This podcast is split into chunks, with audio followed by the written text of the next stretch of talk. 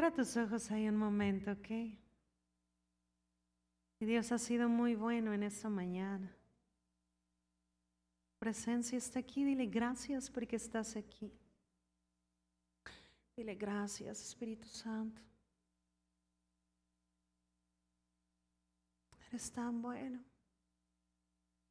En tu lugar, dile, Maestro, enséñame. Amamos tu persona. Gracias por cada corazón. Gracias en el nombre de Jesús. Amén. Amén. Desde el primer servicio, algo que, que, se respira es como una atmósfera de fe. ¿Cuántos creen que Dios los va a llevar a nuevos niveles? Tú necesitas tomar expectativa y creer por más. Amén. Fíjate, acompáñame Efesios. Efesios capítulo 1. Y vamos a leer en el versículo 6.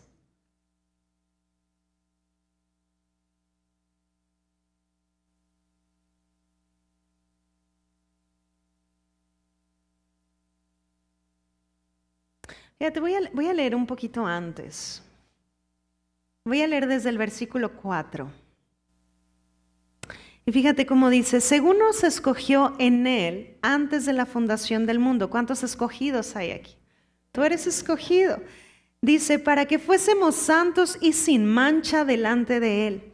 Me encanta como dice el 5, dice, en amor habiéndonos predestinado para ser adoptados hijos suyos por medio de Jesucristo. Y fíjate, dice, según el puro afecto de su voluntad. Esto le plació. Y dice en el 6, para alabanza de la gloria de su gracia. Y subraya lo que viene, con el cual nos hizo aceptos en el amado. ¿Puedes declarar esto conmigo? Di, yo soy acepto en Jesús. Una vez más, yo soy acepto en Jesús. Ahora, esto es muy importante. Porque el declarar o esta declaración que tú y yo acabamos de hacer no son meras palabras, sino que está fundamentado en la obra de Jesús. Nadie por sus propios méritos podía alcanzar estos estándares.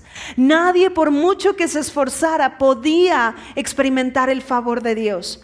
Pero gracias a la obra de Jesucristo, tú y yo tenemos acceso total a todo lo que Él es y a todo lo que Él tiene. Toda su herencia hoy es tu herencia. Y dice Pablo, somos aceptos en Él. Somos aceptos. Quiere decir que no hay nada que hoy pueda separarte de este amor tan grande. Amén. Quiero que me acompañes a Hechos capítulo 11.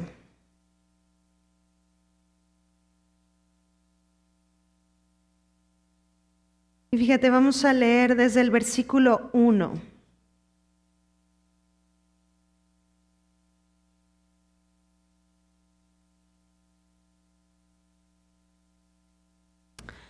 Fíjate, dice, oyeron los apóstoles y los hermanos que estaban en Judea, que también los gentiles habían recibido la palabra de Dios.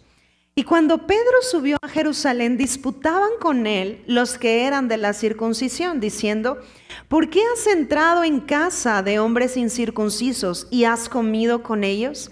Entonces comenzó Pedro a contarles por orden lo sucedido, diciendo, estaba yo en la ciudad de Jope orando y vi en éxtasis una visión, algo semejante a un gran lienzo que descendía, que por las cuatro puntas era bajado del cielo y venía hasta mí. Cuando fijé en él los ojos, consideré y vi cuadrúpedos terrestres y fieras y reptiles y aves del cielo. Y, oí una voz que me decía, levántate, Pedro, mata. ¿Y qué más le dijo? Come. Y dijo, Señor, no, porque ninguna cosa común o inmunda entró jamás en mi boca. Entonces la voz me respondió desde el cielo por segunda vez, lo que Dios limpió, no lo llames qué? Tu común.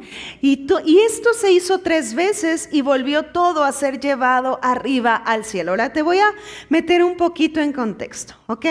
Primero Jesús viene, los suyos no le recibieron, pero ya estábamos incluidos todos los gentiles. ¿Alguien es judío aquí? No, ¿verdad? Entonces eras del lado gentil, ¿verdad? Entonces, Pedro, su principal asignatura fue llevar el Evangelio a, los judíos.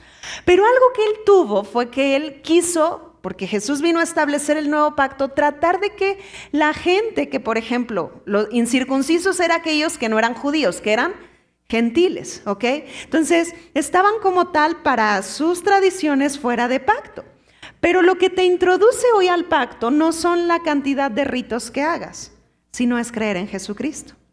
Entonces está esta conversación. Los judíos que se habían convertido, gente de la circuncisión, diciéndole a Pedro, oye, ¿tú por qué convives con aquellos? Y entonces Pedro usa este momento donde Cristo le enseña algo muy profundo, porque este lienzo que le pone, si tú te vas un poquito a la historia, para los judíos era considerado algunos alimentos inmundos, entonces no comían de ellos. Entonces, a través de ese ejemplo de su vida diaria, Jesús le estaba hablando de cómo él veía a los que estos hombres consideraban incircuncisos. Los religiosos los veían como alguien que, era, que no podían ser parte del pacto. Pero lo que Dios estaba haciendo a través de Pedro es decirles, tú no puedes llamar común y ordinario o inmundo a lo que yo he calificado. ¿Cuántos calificados hay aquí? Dios te ha calificado. Dios te ha calificado. Quiere decir que la manera en la que tú concluyes de ti mismo es muy importante. Estos hombres veían de cierta manera este grupo de personas, pero Dios estaba muy interesado en que estas personas dejaran de verse como gente común y se vieran como los hijos que son. El Espíritu Santo está muy interesado en que tú puedas verte como Él te ve. Porque cuando no abrazamos esto, es como si estuviéramos negando lo que Él ya hizo. ¿Cuántos pensamientos están en tu alma que no describen tu naturaleza en Dios? Y esos pensamientos están deteniéndote de caminar en propósito y destino. Cada uno de los que estamos aquí tenemos un llamado. Cada uno de los que estamos aquí tenemos un propósito que completar. Y sabes qué? De parte de Dios, Él te dice esto, tú estás calificado. Entonces, es necesario, familia, que tus conceptos sean los mismos que Dios tiene de ti. Porque esto es lo que va a marcar la diferencia entre el cumplimiento o quedarte en un sueño. Tú necesitas verte como Dios te ve. Y Pedro le estaba diciendo, hey, ustedes que piensan que estos son incircuncisos, déjame decirte lo que Dios dice de ellos. Ellos son hijos amados, escogidos y están incluidos en el pacto. Eso es lo que Dios describe de ti y de mí. ¿Vamos bien hasta aquí? Ahora, acompáñame, por favor.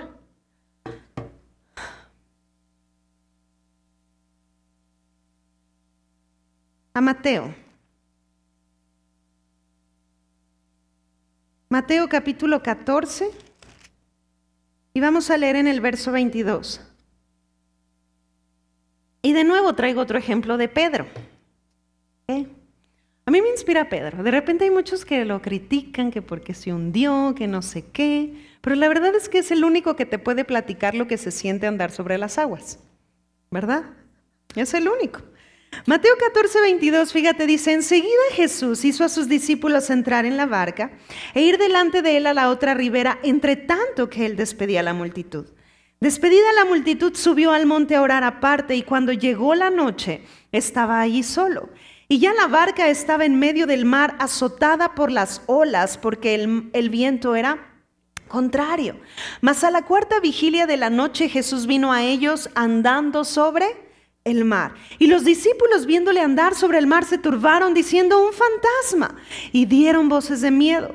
Pero enseguida Jesús les habló diciendo, tened ánimo, yo soy, ¿no qué? No temas. Subraya esa parte porque la vamos a entender un poquito más adelante. Entonces le respondió Pedro y dijo, Señor, si eres tú, manda que yo vaya a ti sobre las aguas. Y él dijo, ven. Y descendiendo Pedro de la barca, andaba sobre las aguas para ir a Jesús. Pero al ver el fuerte viento, tuvo miedo y comenzando a hundirse, dio voces diciendo, Señor, sálvame. Al momento Jesús extendiendo la mano asió de él y le dijo, hombre de poca fe, ¿por qué dudaste? Y cuando ellos subieron en la barca se calmó el viento. Entonces los que estaban en la barca vinieron y le adoraron diciendo, verdaderamente eres hijo de qué? De Dios. Ahora, ¿qué está sucediendo aquí? Fíjate, Pedro, discípulo de Jesús. Y él sabe esto, él sabe que un rabino escoge a un discípulo para poder hacer las mismas cosas que él hace. Entonces, cuando Pedro le dice, si eres tú, y yo veo a mi rabino andar sobre las aguas, Quiere decir que yo fui elegido para también andar sobre las aguas. Le dice, dime que vaya contigo. Y entonces Jesús le dice, ¿qué le dice? Ven. Ahora, Jesús cree que tú puedes hacer lo mismo que él hace. La pregunta es, ¿tú qué crees? Ahora te voy a hacer esta pregunta. ¿De quién dudó Pedro? de él mismo. Ponte una estrellita si contestaste de él mismo, ¿verdad? Dudó de él, porque la realidad es que Jesús seguía andando sobre las aguas. Entonces no había un tema de su fe en él. Él estaba viendo a Jesús andar sobre las aguas. Pero el problema fue que él dejó de creer lo que Jesús creía de él. En ese momento él comenzó a creer que la tormenta era más grande él comenzó a creer que él no podía porque se comenzó a descalificar a sí mismo.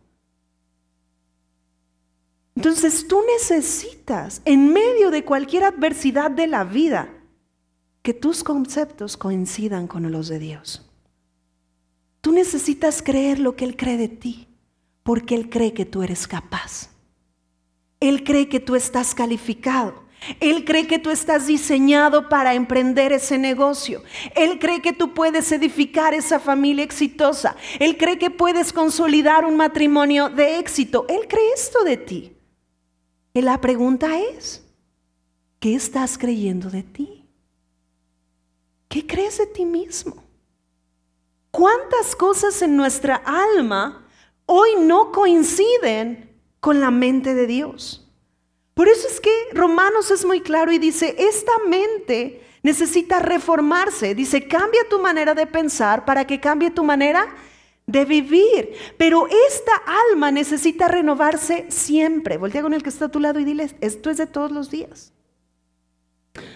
Porque todos los días el enemigo va a sembrar duda.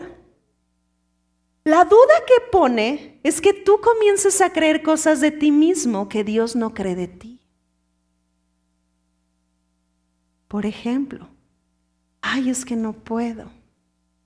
Ay, es que estoy solo. Ay, es que estoy triste. No, mira, no, más bien endeudado.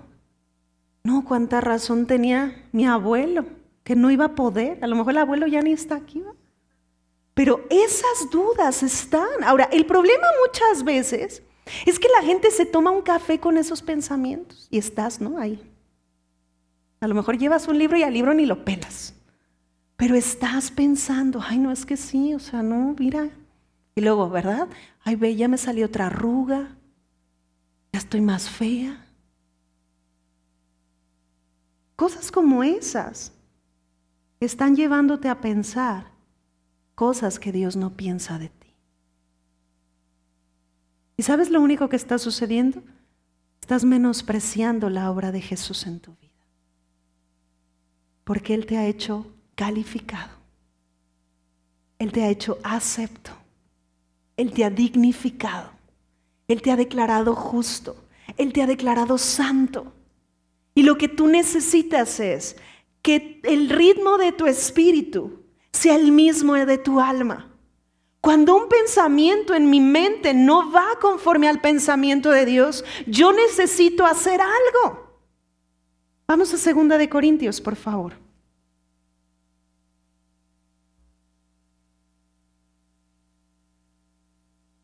Y vamos al capítulo 10, versículo 3. Porque de repente la gente dice, ay, pues ya no voy a pensar en eso. Pero no quitas el pensamiento, el pensamiento sigue ahí. Y todo, todo es semilla, ¿sí o no? El problema es que muchas veces regamos semillas que Dios no sembró. Y estás, no, me dijo que era un tonto, no, pues sí soy un tonto. No, y así. No, me dijo que estaba fea, no, pues estoy fea. No sé si me estoy explicando. ¿Cuántas veces sigues aplicando tu corazón y tu alma a lo que mortales dicen en lugar de creer lo que Dios está diciendo de ti? El Espíritu Santo jamás te va a llamar tonto. Porque si te llamara tonto, es como si se llamara tonto a sí mismo. Alguien puede decir, ouch. Entonces no esperes que el Espíritu Santo te diga cosas como estas. El Espíritu Santo te va a convencer de lo que ya es verdad. Y tu mente necesita ser convencida. ¿Vamos bien hasta aquí? Ahora, fíjate lo que dice aquí. Pues aunque andamos en la carne, no militamos según la carne. Aunque estamos en este cuerpo, no voy a pelear o no voy a correr la carrera o no voy a vivir mi vida con estas herramientas. Es muy limitado. Pero fíjate lo que dice adelante en el 4. ¿Me le cambian, por favor? Porque las armas de nuestra milicia no son carnales, sino poderosas en quién? En Dios para la destrucción de fortalezas. Y fíjate lo que sigue diciendo. Derribando argumentos y toda altivez que se levanta contra el conocimiento de Dios y llevando cautivo todo pensamiento a la obediencia que a Cristo. Entonces no sirve que yo diga, ay, yo no voy a pensar en eso. No, yo necesito usar las armas que Dios me dio y decir, ok, viene un pensamiento de incapacidad, no lo dejes anclarse y háblale. En el nombre de Jesús, este pensamiento lo desecho de mi alma porque no coincide con lo que tú dices de mi Dios. Ya no lo acepto en el nombre de Jesús. Y necesitas desecharlo. ¿Sí me estoy explicando? No sirve que digas, ay, toco madera. No, esas cosas no funcionan. Tú necesitas usar las armas que Dios te entregó y no son naturales. Son de Él, son poderosas en Dios. Lo estás recibiendo. Entonces al alma necesitas hablarle y necesitas ordenarle a pensamientos que te están llevando a tristeza, a depresión, a ansiedad que se vayan. Hoy de manera cultural, esta generación está creyendo que la depresión es normal. Y esa es una mentira que el enemigo está levantando. Dios no me enseña a vivir con esas emociones, Dios me hace libre de esas emociones. Pero tú como mayordomo, tú necesitas usar las armas que Dios te ha dado. A veces la gente se acomoda y se sumerge en esos pensamientos. A lo mejor no te salió bien el negocio, pero eso te ha convertido en fracasado. La única manera de permanecer sobre las aguas es enfocándome en aquel que ya venció. Porque cuando yo lo veo a Él, comienzo a concluir bien de mí. Pero en el momento que me considero a mí mismo sin Él, yo me hundo. ¿Lo estás recibiendo? Pedro se enfocó en quién era Jesús. Ese fue el momento en el que él pudo estar sobre las aguas. Pero cuando empezó a enfocarse en sí mismo fuera de Dios, se empezó a hundir. Porque empezó a creer las mentiras que el enemigo estaba levantando. Y esas mentiras se llaman, lo primero que el enemigo va a producir en tu mente es duda. Pero el siguiente paso a la duda es producir desánimo. Hago pregunta, ¿alguien se ha sentido desanimado aquí? Sí, la neta. Los que no la levantaron no están siendo 100% honestos tal vez. Pero en algún punto algo te desanimó. Es más, alguien te desanimó. Algo que esperabas que saliera y no salió como esperabas. Y vino desánimo. El problema es que permitimos que esa situación redefina lo que yo estoy decidiendo abrazar en mi identidad. Por ejemplo, un error no te convierte en un error. Podemos equivocarnos, pero esa equivocación no me convierte en el error. El problema es cuando tomo esa identidad y me veo a mí mismo como un fracasado, como un error, en lugar de creer en medio del error lo que Dios cree. Si tú puedes tomar convicción de lo que Dios cree de ti en medio de esos momentos, tú vas a salir a flote. Porque Él es suficiente. ¿Lo estás recibiendo? Ahora vamos a números.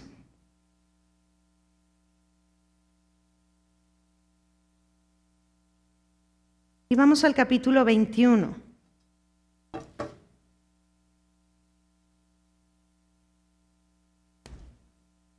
Después de la duda que viene, desánimo, ¿verdad? Entonces, por eso necesitas atender eso. Números 21, vamos a leer en el versículo 4, el pueblo de Israel ya salió de Egipto, ellos ya no son esclavos, ellos son herederos, ellos tienen recursos, sin embargo, ellos están pensando como esclavos. Ahora fíjate lo que dice en el 21.4.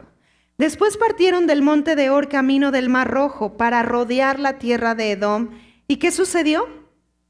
Se desanimó el pueblo, ¿por qué?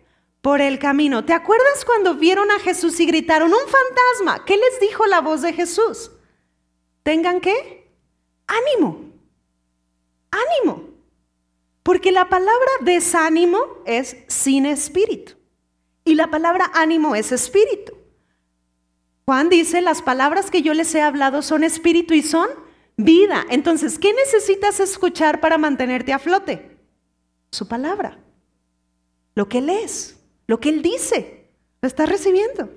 Entonces dice que el pueblo se desanimó. Este desánimo no vino así de que se levantó y ya estaba bien desanimado. No.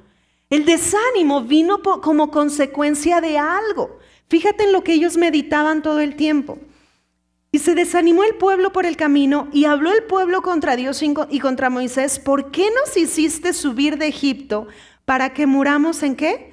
En este desierto. ¿En qué estaban meditando todo el tiempo? En la muerte. Mira, tal, vez tú recibiste un diagnóstico contrario. Y muchas veces aquí te hemos dicho que la fe no niega la realidad de la tierra, pero sí se sobrepone a esa realidad.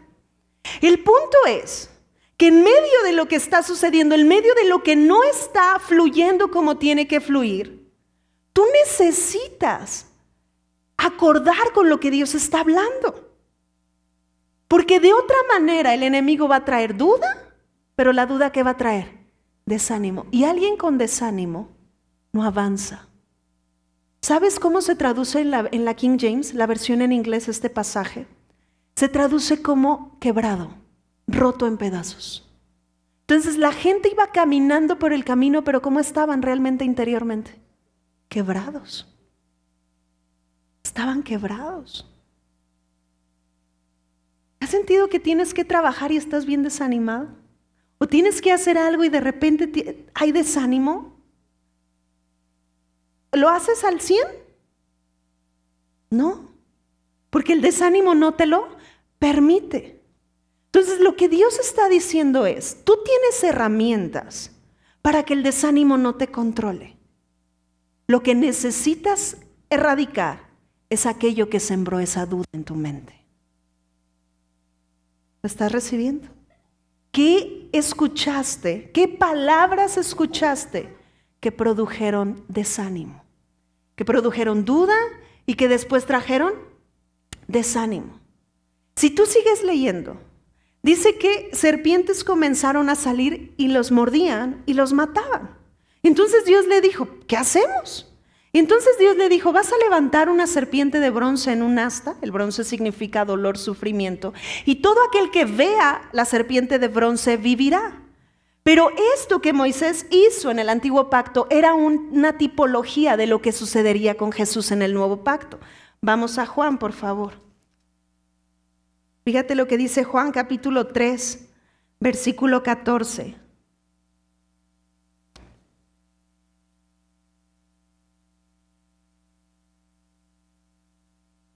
¿Ya están ahí?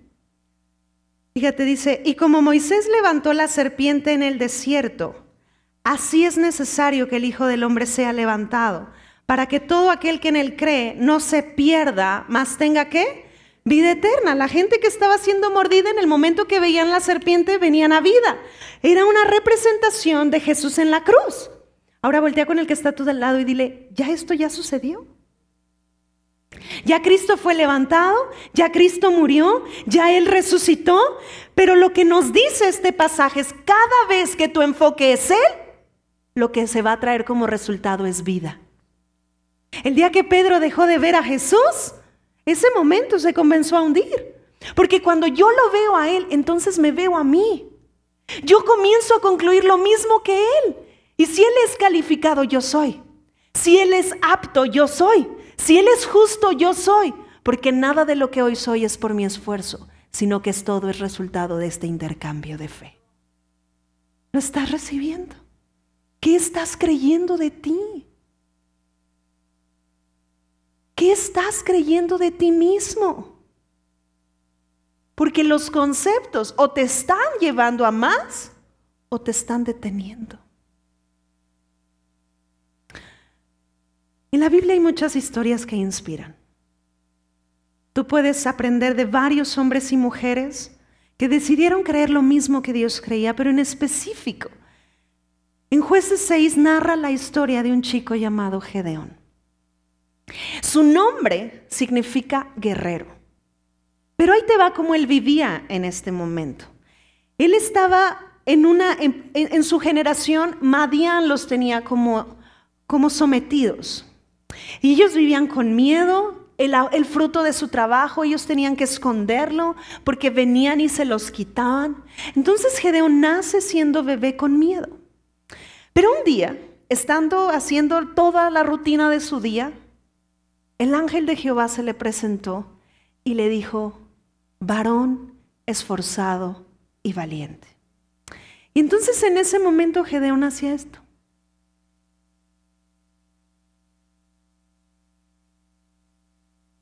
¿Me explico? Ahora no había nadie en ese lugar más que él. Y entonces el ángel nuevamente le repite y le dice, varón, esforzado y qué más, valiente.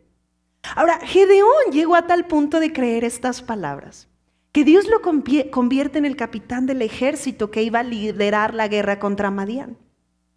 Pero sucede que el día que ya tienen todo el ejército reunido, estamos hablando de más de 10 mil personas, Dios le dice, ¿sabes qué, Gedeón? Son muchos.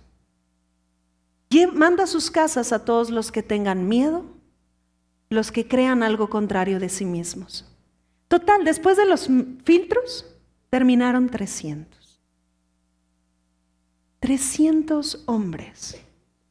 Y esto nos muestra que Dios puede hacer mucho con solo unos cuantos que crean lo mismo que Él cree.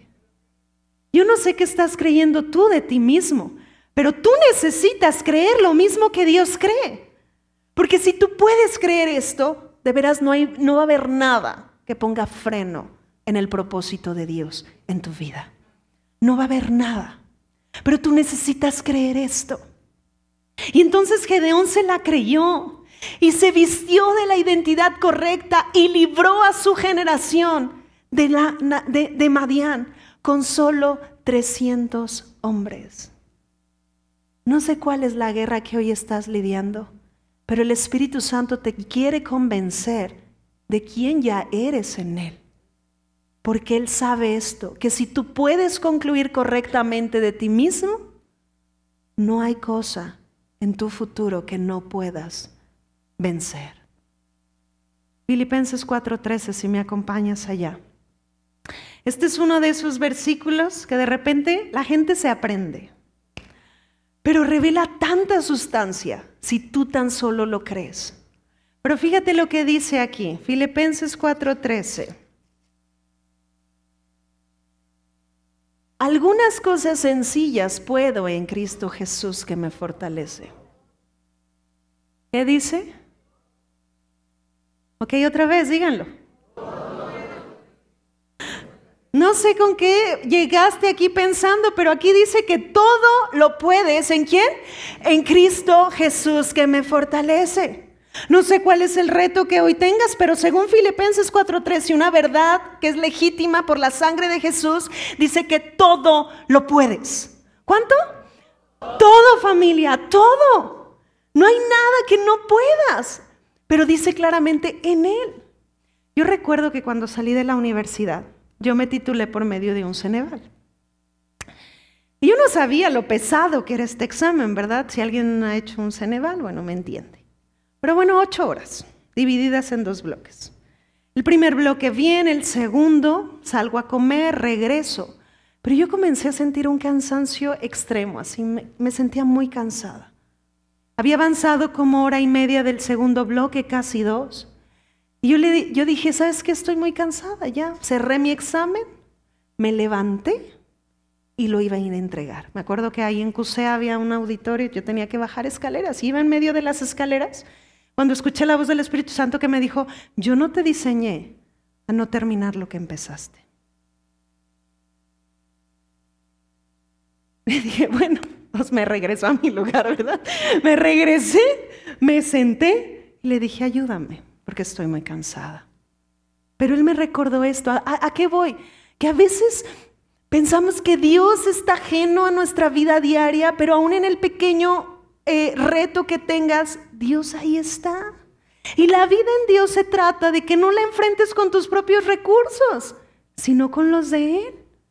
Amén. Entonces Él está en todo, en el Ceneval, en la licenciatura, en la maestría, en el cambio de pañales con tus hijos, lo que sea que estés haciendo hoy que parezca un reto, Dios está contigo.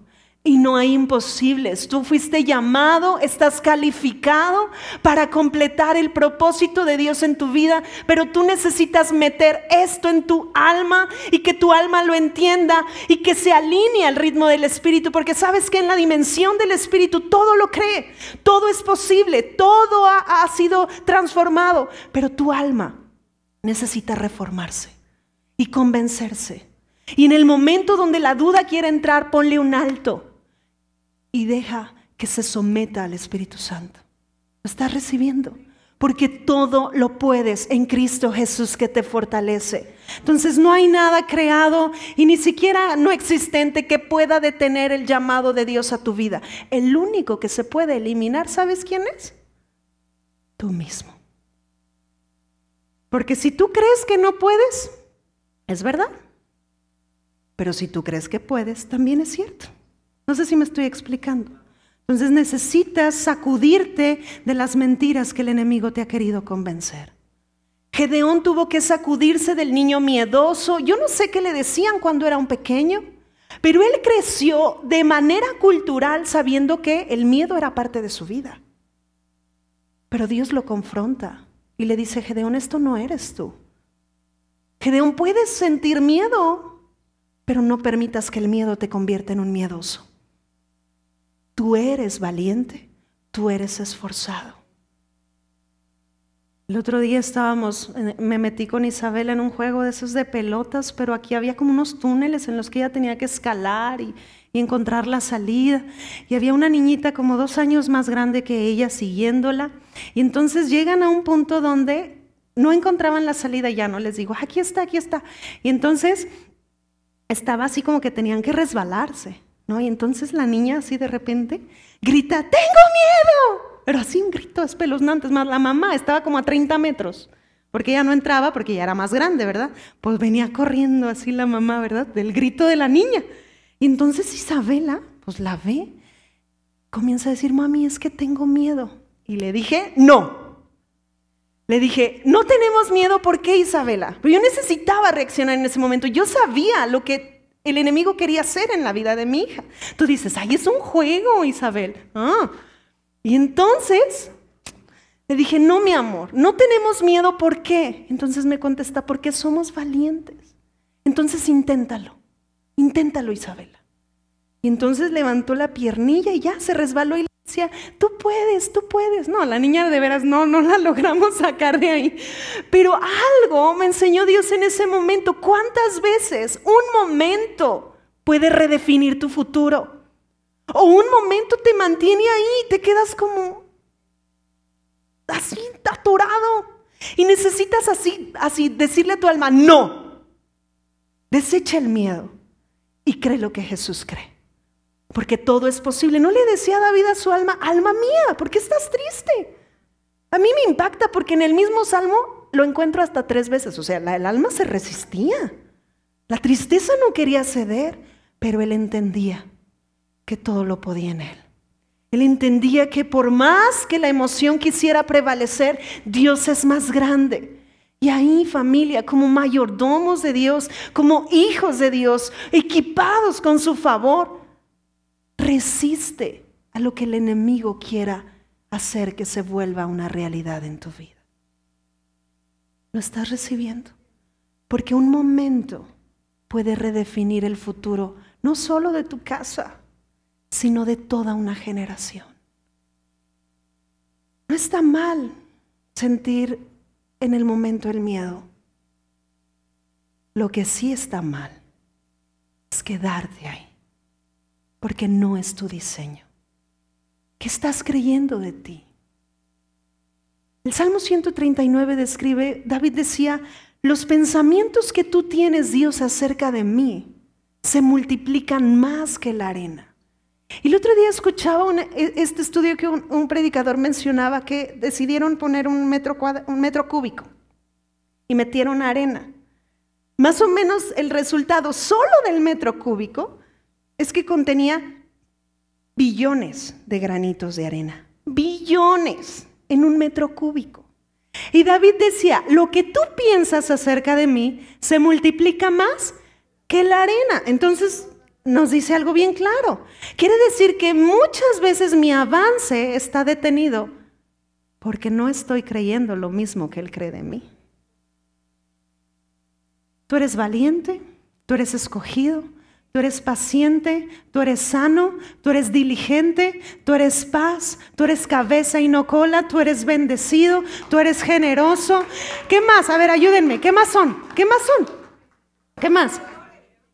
Vencedores, inteligentes, amor, amada, capaz, templado, ¿qué más? Poderoso. ¿Y los demás, a ver? ¿Qué más? Honesto, ricos, prósperos. ¿Por ahí qué creen que llevamos? ¿Unas 20? ¿Cuántas nos faltan para los billones? Ese es el punto. Por eso necesitamos vivir eh, viendo el espejo correcto. El espejo correcto es su gracia. Entre más le conozco a Él, más me descubro a mí. Eso es lo que se trataba. Pedro podía estar a flote mientras veía a Jesús, porque mientras lo veía y lo contemplaba, descubría quién era Él. Él vuela en las aguas, yo también. Él es capaz, mira, no tiene miedo. Yo tampoco. Pero el problema es cuando nos perdemos en ver lo que no tenemos que ver. Eres tan capaz, eres tan amado, ya fuiste escogido, ya fuiste elegido por Dios. Lo único que Él está esperando es que tú puedas creer lo mismo que Él cree de ti. En sencillas palabras, ponte de acuerdo. Ponte de acuerdo.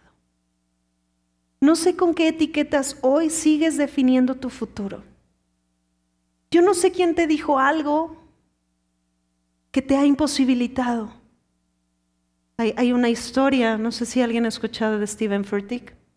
Él es el fundador de la iglesia de Elevation. Y él cuando en sus inicios, uno de los hombres más importantes y relevantes en el medio cristiano, no voy a decir su, nombre, pero literal, una Biblia fue traducida. Él, él, es como comentarista en una Biblia, la Biblia lleva su nombre. Le dijo a este chico, le dijo, tú no vas a poder hacer lo que Dios te está llamando a hacer. Tú no lo vas a lograr. Tú no estás calificado. Y entonces, ¿sabes qué hizo este chico? Algo muy sabio.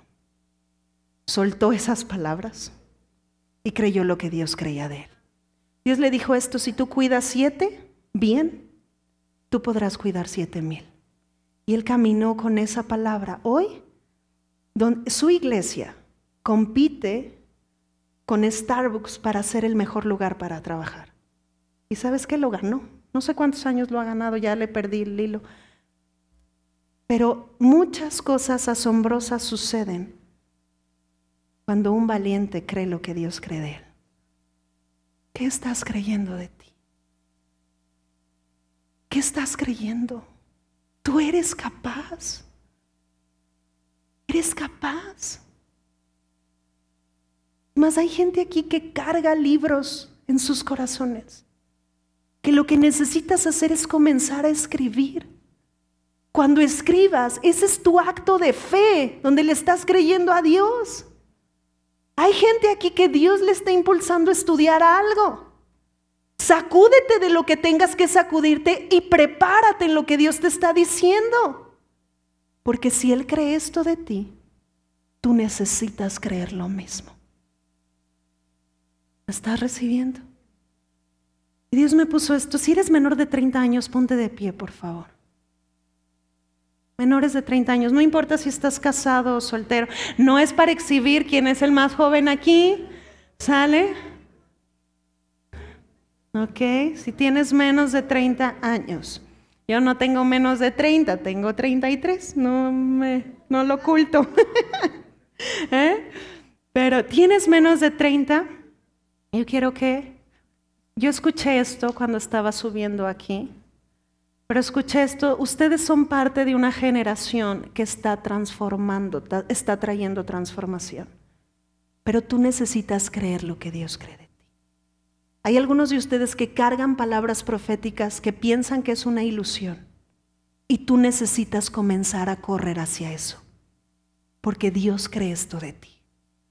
Hay negocios que están en tu corazón y está, hay, algunos de ustedes que están pensando a tener mucho dinero y, Dios está diciendo, ¿y cuándo lo vas a producir? Necesitas comenzar hoy. Hay negocios que ya están en tu corazón y necesitas dar esos pasos de fe. Y chavos, hay algunos que Dios los está impulsando a estudiar cierta carrera o unos ya culminaron y te está mandando a estudiar algo más. Sé diligente y hazlo, porque escuchaba, cuando ellos respondan a mi voz, las puertas de oportunidad los estarán esperando. Si puedes cerrar tus ojos, joven, y levantar tus manos, y si tú estás cerca de ellos, si pueden imponer manos sobre ellos. Pero hay ideas creativas que están siendo soltadas en este momento. Pero lo primero que está haciendo Dios en esta hora es arrancar las etiquetas que te estaban deteniendo. Así que en este momento todo menosprecio, toda incapacidad, toda imposibilidad, toda identidad incorrecta de sí mismos se quebranta ahora ahora en el nombre de Jesús.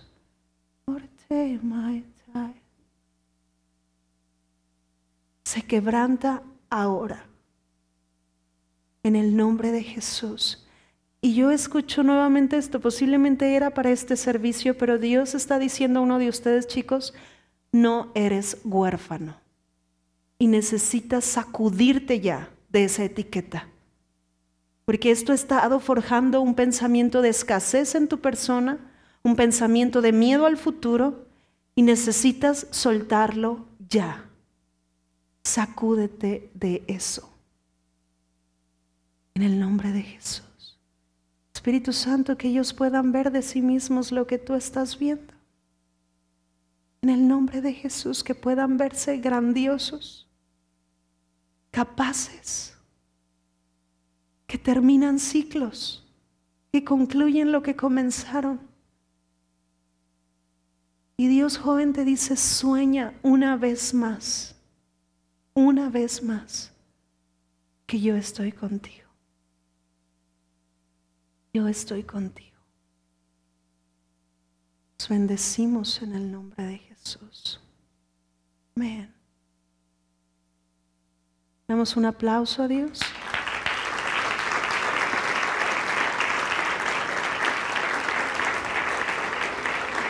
Puedes tomar tu lugar, pero Dios te está llamando, joven. Y, atiende a su voz. Hay, hay puertas de oportunidad que te van a estar esperando. Vas a darte cuenta que es su favor el que las abrió, no algo más. Amén. Y fíjate, acompáñame Efesios, por favor, y con esto voy a cerrar. Capítulo 2. Versículo 10.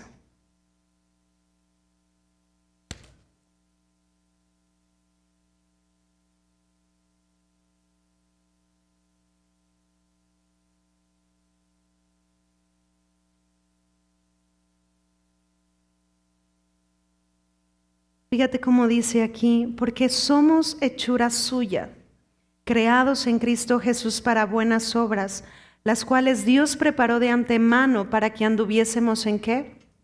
En ellas. Pero quiero leértela en la versión de Passion y medita en lo que vas a escuchar. Y dice, nos hemos convertido en su poesía, un pueblo recreado que cumplirá el destino que nos ha dado a cada uno de nosotros, porque estamos unidos a Jesús el ungido. Incluso antes de que naciéramos, Dios planeó de antemano nuestro destino y las buenas obras que haríamos para cumplirlo. Este es el corazón de Dios. Yo no sé cuántos no recibiste, pero tú necesitas hoy abrazar el sí de Dios. Y un sí de Él abre todo. Abre todo. Amén. Tú eres su poesía. Entonces no estás para nada feo, ni fea. No eres un tonto. Eres su poesía. Literal, traes a Dios, ay, siempre se me va, ¿cómo se dice? Cacheteando por la banqueta. ¿Eh? Está enamorado de ti. Dios te ama tanto. Disfruta de ese amor. Y concluye bien de ti mismo. ¿Lo estás recibiendo? Cierra tus ojos un momento, Espíritu Santo, convénceles más de quiénes son ellos en ti. Y oro en este sentido, mi Dios, que durante esta semana y los días que siguen, ellos puedan experimentar esta aventura de descubrirse más en ti. Gracias. Gracias porque estás en ellos, con ellos. Gracias porque son sensibles a tu voz y acuerdan con lo que tú mismo piensas de ellos. En el nombre de Jesús. Amén. Le damos un aplauso a Dios familia.